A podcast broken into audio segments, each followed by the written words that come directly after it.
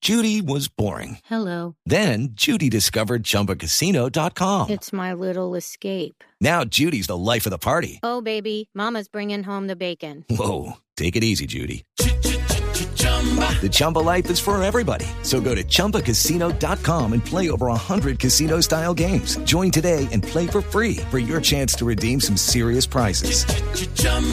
ChumbaCasino.com. No purchase necessary. Void where prohibited by law. 18 plus terms and conditions apply. See website for details. Noticias en Argentina. Oye, esto es para que se vayan eh, de para atrás, como dice el cuento. Bueno, De mira, en plop, de Argentina, condorito. Pablo Lunate, un árbitro que ha sido reconocido internacionalmente, no va a pitar más, lleva cuatro fechas sin ser designado porque lo están investigando por evasión de impuestos y lavado de activos. Hicieron eh, la investigación y tiene más de lo que se podía ganar como árbitro.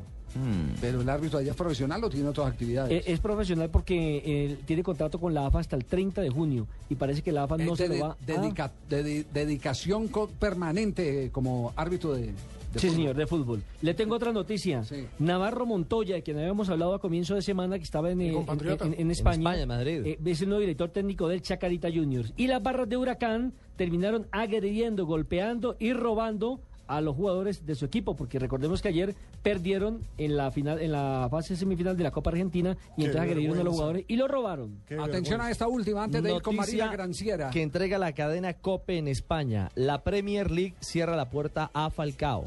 ¿Cómo? Eso.